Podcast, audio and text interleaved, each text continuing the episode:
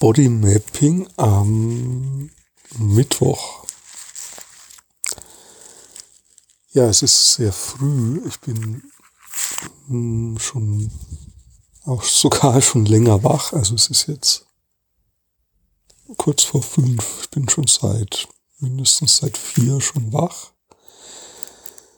Ähm, da ist in meinem Körper sowas wie eine aufsteigende Energie.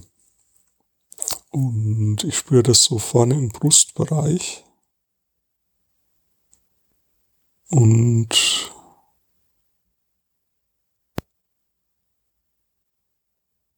das drückt so nach oben.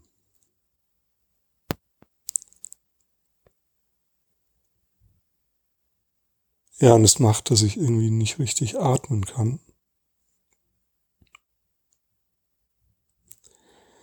Jetzt merke ich, dass mein, dass da wie so ein von selbst so nach links und rechts bewegen, so im, im Hüftbereich entsteht. Das ist wie so eine Lockerungsbewegung, die da von selbst aus meinem Körper kommt. Ja, und der folge ich jetzt mal. Mach das einfach.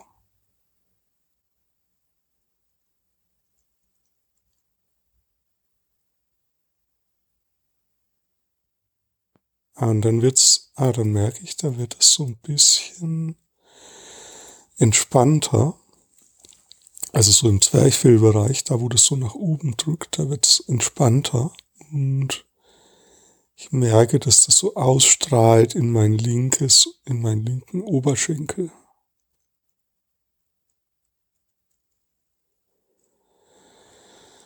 Ja, und jetzt kommt ein tieferer Atemzug.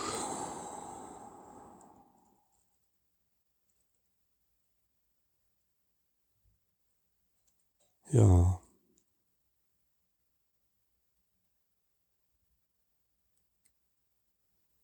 Ja, das ist gut. Also fühlt sich jetzt besser an. Ja, achte mal darauf, wenn du das machst, bei dir, welche Körperbewegungen entstehen von selbst. Also welche körperlich, körperlichen Bewegungsimpulse entstehen von selbst. Und ich hatte bei mir auch sowas wie, ach, das ist doch bescheuert, so also so eine, ist bisschen so wie so eine Hula-Hoop-Bewegung. Irgendwie, obwohl ja niemand hier im Raum ist, aber sozusagen ihr hört ja zu. Und